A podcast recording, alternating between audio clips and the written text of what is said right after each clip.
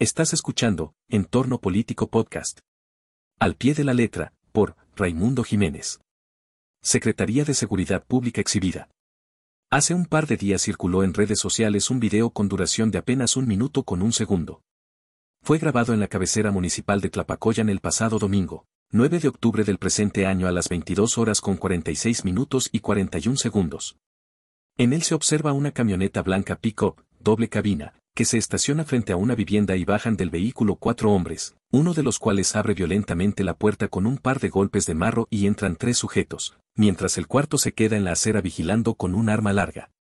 Justo en ese instante, al fondo se ve una patrulla de la policía estatal que está por doblar en esa calle, pero los elementos policíacos, al percatarse de la presencia de los delincuentes, en vez de enfrentarlos deciden echarse de reversa y continuar su recorrido por la calle transversal. Segundos después aparece otra patrulla que también se sigue de largo por la rúa trasera. No es miedo, es precaución, comenta el internauta que difundió la grabación. Ayer se divulgó otro hecho bochornoso. El conductor de un camión de carga fue asaltado en la autopista Puebla-Córdoba. Tres policías de Veracruz y seis poblanos fueron involucrados en el robo. Los nueve elementos de seguridad de ambos estados fueron sorprendidos en el municipio de Esperanza, de la entidad vecina, cuando cargaban los vehículos oficiales con la mercancía del tráiler robado. Los policías estatales fueron desarmados y asegurados durante la madrugada de este miércoles 12, por elementos de la Guardia Nacional y de Seguridad Pública Federal, quienes actuaron de inmediato tras los reportes recibidos en el número de emergencia 911.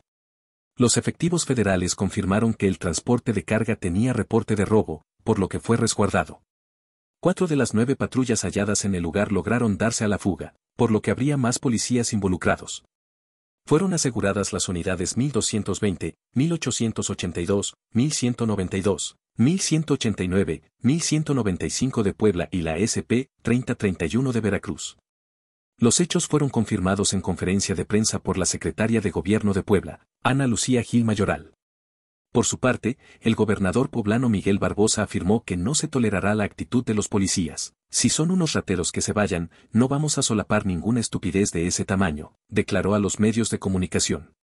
Hace apenas poco más de un mes, el 10 de septiembre pasado, los gobernadores Cuitláhuac García Jiménez y Miguel Barbosa Huerta habían encabezado la reunión interestatal de seguridad Veracruz-Puebla en el recinto de la Fortaleza San Carlos, en Perote, para dar continuidad a la estrategia interinstitucional de seguridad, promoción turística y cultural en la zona limítrofe, que abarca 33 municipios poblanos y 36 veracruzanos. En esta reunión, García Jiménez expuso como ejemplo de colaboración la detención de tres asaltantes que operaban en Maltrata, los cuales fueron detenidos cuando se encontraban descargando mercancía de un tractocamión, y luego la subían a dos camionetas y un vehículo. Ellos sí fueron puestos a disposición de la Fiscalía General del Estado.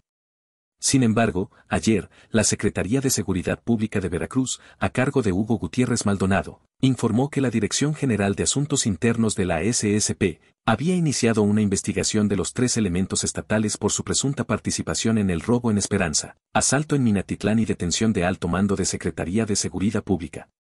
Anoche, por cierto, hubo otros dos casos relevantes, uno ocurrido en Minatitlán, donde tres sujetos asaltaron una joyería anexa a una famosa cadena de tiendas de autoservicio, ubicada en la colonia Insurgentes Norte, a escasos 100 metros de la base de las policías ministerial y preventiva. El otro, la sorpresiva detención de Alan N., alias, el comandante Relámpago, exdirector general de operaciones de la Secretaría de Seguridad Pública del Estado quien actualmente se desempeñaba como subdirector operativo de la Academia Regional de Seguridad Pública del Sureste, el cual ha sido implicado en la desaparición forzada del exdirector de la Policía Vial, Juan Alan Cuetero Mesa, conocido como Archie, cuyo paradero se desconoce desde el 29 de mayo pasado.